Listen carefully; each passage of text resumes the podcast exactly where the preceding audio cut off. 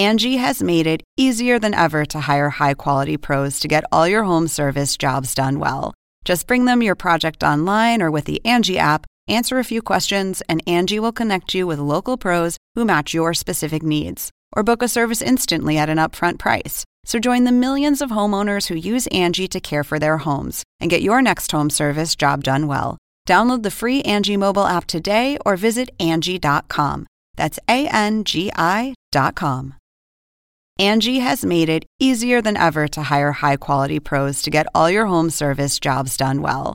Just bring them your project online or with the Angie app, answer a few questions, and Angie will connect you with local pros who match your specific needs. Or book a service instantly at an upfront price. So join the millions of homeowners who use Angie to care for their homes and get your next home service job done well. Download the free Angie mobile app today or visit Angie.com. That's A N G I.com. Silenciosos, invisibles, precisos. En el futuro, los rayos láser pueden cambiar totalmente el campo de batalla. Así lo aseguran en Israel. En lugar de costosos cohetes o misiles, potentes fuentes energéticas de láser pueden dar un resultado no menos efectivo y además ser más económicas. Si hace unos años Israel desarrolló la llamada cúpula de hierro de misiles antimisiles, ahora está avanzando con un nuevo sistema de intercepción en el aire, el rayo de hierro, basado no en proyectiles, sino en rayos láser. ¿Serán así en el futuro muchos sistemas bélicos? ¿Tendrán estos rayos láser un papel central en los campos de batalla? ¿Podrán ser usados no solo para interceptar amenazas, sino también como arma ofensiva empleada desde tierra, mar y aire? Saludos. Les habla José Levi en un nuevo podcast de CNN. Desafíos globales. I'm honored to be back here in the capital of Israel. Al comienzo de su primera visita al Medio Oriente y nada más llegar a Israel, lo primero que hizo el presidente de Estados Unidos, Joe Biden, fue visitar una zona en los alrededores del aeropuerto de Tel Aviv, donde recibió una explicación sobre los sistemas bélicos que pueden cambiar el campo de batalla en las próximas décadas. Dos de ellos se usan desde hace años.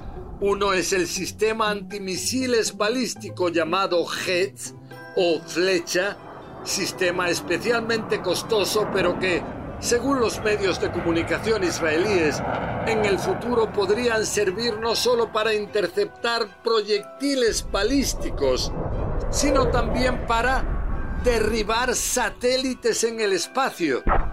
Increíble, pero puede ser que se trate de algo real. El otro es el sistema más conocido internacionalmente, el llamado cúpula de hierro, usado por el ejército israelí en años pasados para interceptar sobre todo cohetes lanzados por milicias palestinas desde Gaza.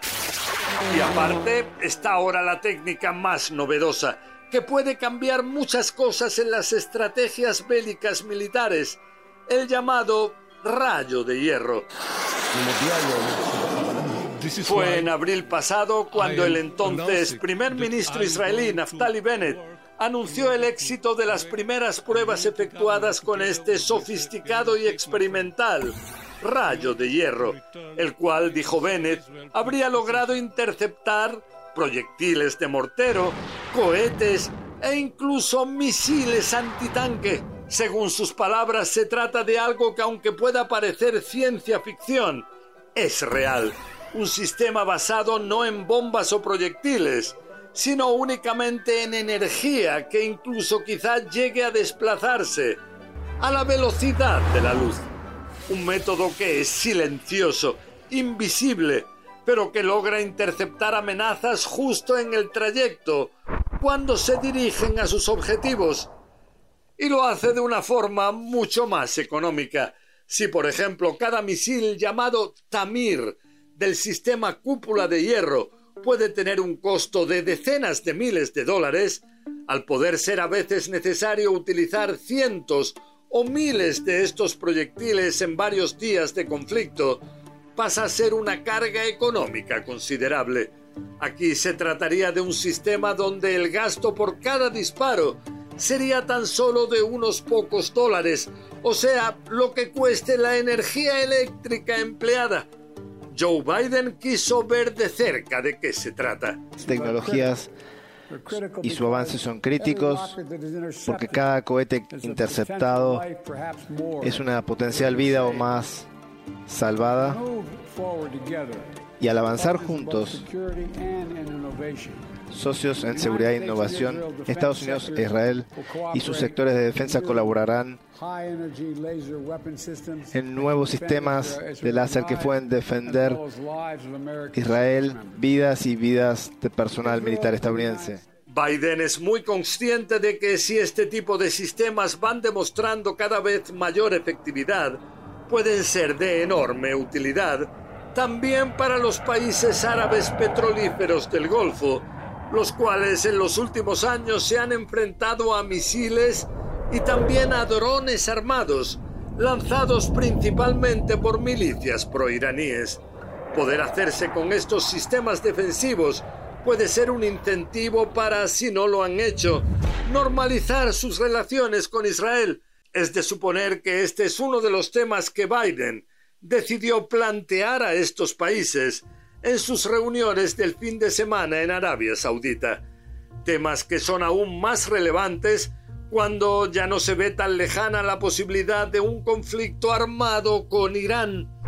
Mientras las negociaciones sobre el tema nuclear siguen sin resultados, lo que destacó Biden a sus aliados árabes e israelíes es que Estados Unidos nunca permitirá que esta República Islámica pueda tener armas nucleares e incluso no descartó la posibilidad del uso de opciones militares. No, lo digo de nuevo, no permitiremos que Irán obtenga armas nucleares. Esto hace que los países de la zona que se oponen a Irán quieran sentirse protegidos frente a las posibles amenazas y que puedan estar más interesados en la compra de tales sistemas de intercepción desarrollados por Israel. Bueno, hasta aquí este podcast. La semana que viene seguiremos con más desafíos globales. Les habló José Levi.